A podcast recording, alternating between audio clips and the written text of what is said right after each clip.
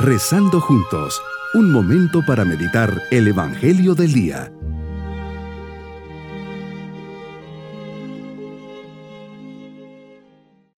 Les saludo en este día domingo de la décima octava semana del tiempo ordinario. Agradezcamos al Señor que este día nos permite unirnos a Él en esta oración.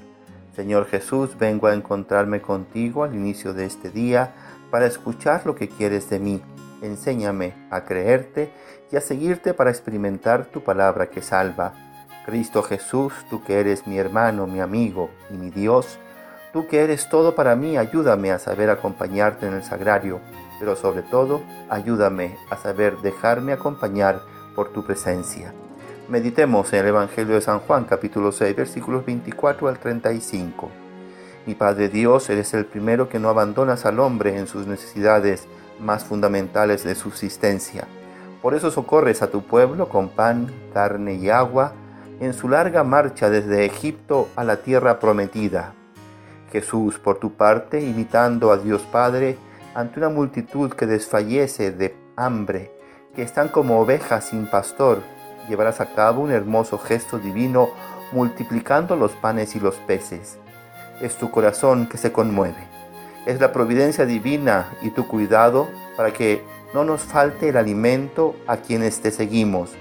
Pero el pan, aunque necesario, no es suficiente, tiene que ir acompañado por la fe, de modo que no te conviertas en un simple benefactor, sino además en un Dios trascendente y santo, de modo que la gente no te vea solo como un candidato a rey, sino el Mesías de Dios, y el Hijo de Dios.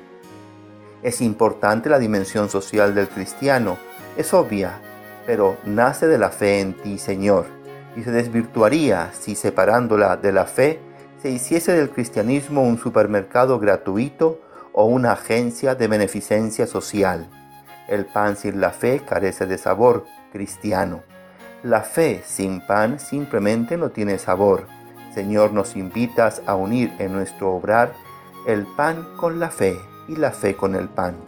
No podemos separar la fe de lo material, el pan. Si cada uno acoge la invitación a unir pan y fe, fe y pan, el cristianismo y el mundo serán mejores y abrirán un buen camino para este mundo meramente materializado y consumista. Por lo general los hombres estamos acostumbrados a ver el poder en el dinero, en las armas, en las influencias, en el Estado, en la autoridad moral. ¿Cómo no subrayar el poder y la fuerza de la fe? Porque es evidente que la autoridad moral de los papas y santos no proviene principalmente de sus cualidades, sino de su fe. Una fe tan grande en Dios capaz de romper barreras y destruir muros. Una fe tan ardiente que no les detiene en su entrega, ni la edad, ni la enfermedad, ni las dificultades, se interponen en sus trabajos por Dios. Podemos pensar en la obra material y espiritual de tantas personas de bien, ayudando a ancianos, huérfanos, en el orden y justicia social. Constatamos que hay miles de aspectos no tan vistosos, pero sumamente eficaces, que muestran el poder de la fe en las personas. Reflexionemos sencilla y agradecidamente en el poder de la fe en nosotros mismos, en las personas que están a nuestro alrededor y con las que convivimos, en tantísimos cristianos esparcidos por todos los rincones de nuestro planeta.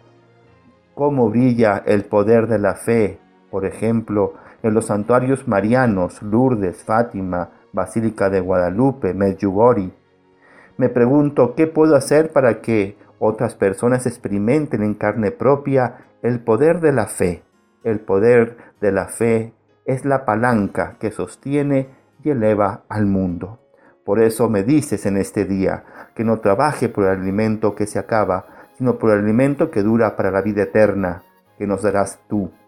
Nos interpelas que para acabar la obra de Dios tenemos que creer en ti y que el Padre te ha enviado, y la fe es la que me lleva a ti y a creer que eres el pan de la vida. El que va a ti no tendrá hambre, y el que cree en ti no tendrá sed. Dame de este pan y de esta bebida. Mi propósito en este día es hacer un acto de servicio y caridad movidos por el amor y la fe en Dios, que no sean meros actos humanos o filantrópicos, que siempre estén movidos para y por Dios.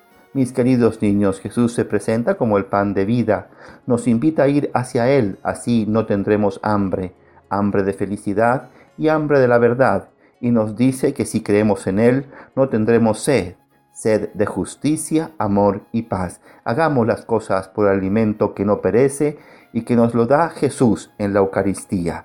Y nos vamos con la bendición del Señor. Y la bendición de Dios Todopoderoso, Padre, Hijo y Espíritu Santo, descienda sobre todos nosotros. Bonito día. Hemos rezado junto con el Padre Denis Doren, Legionario de Cristo.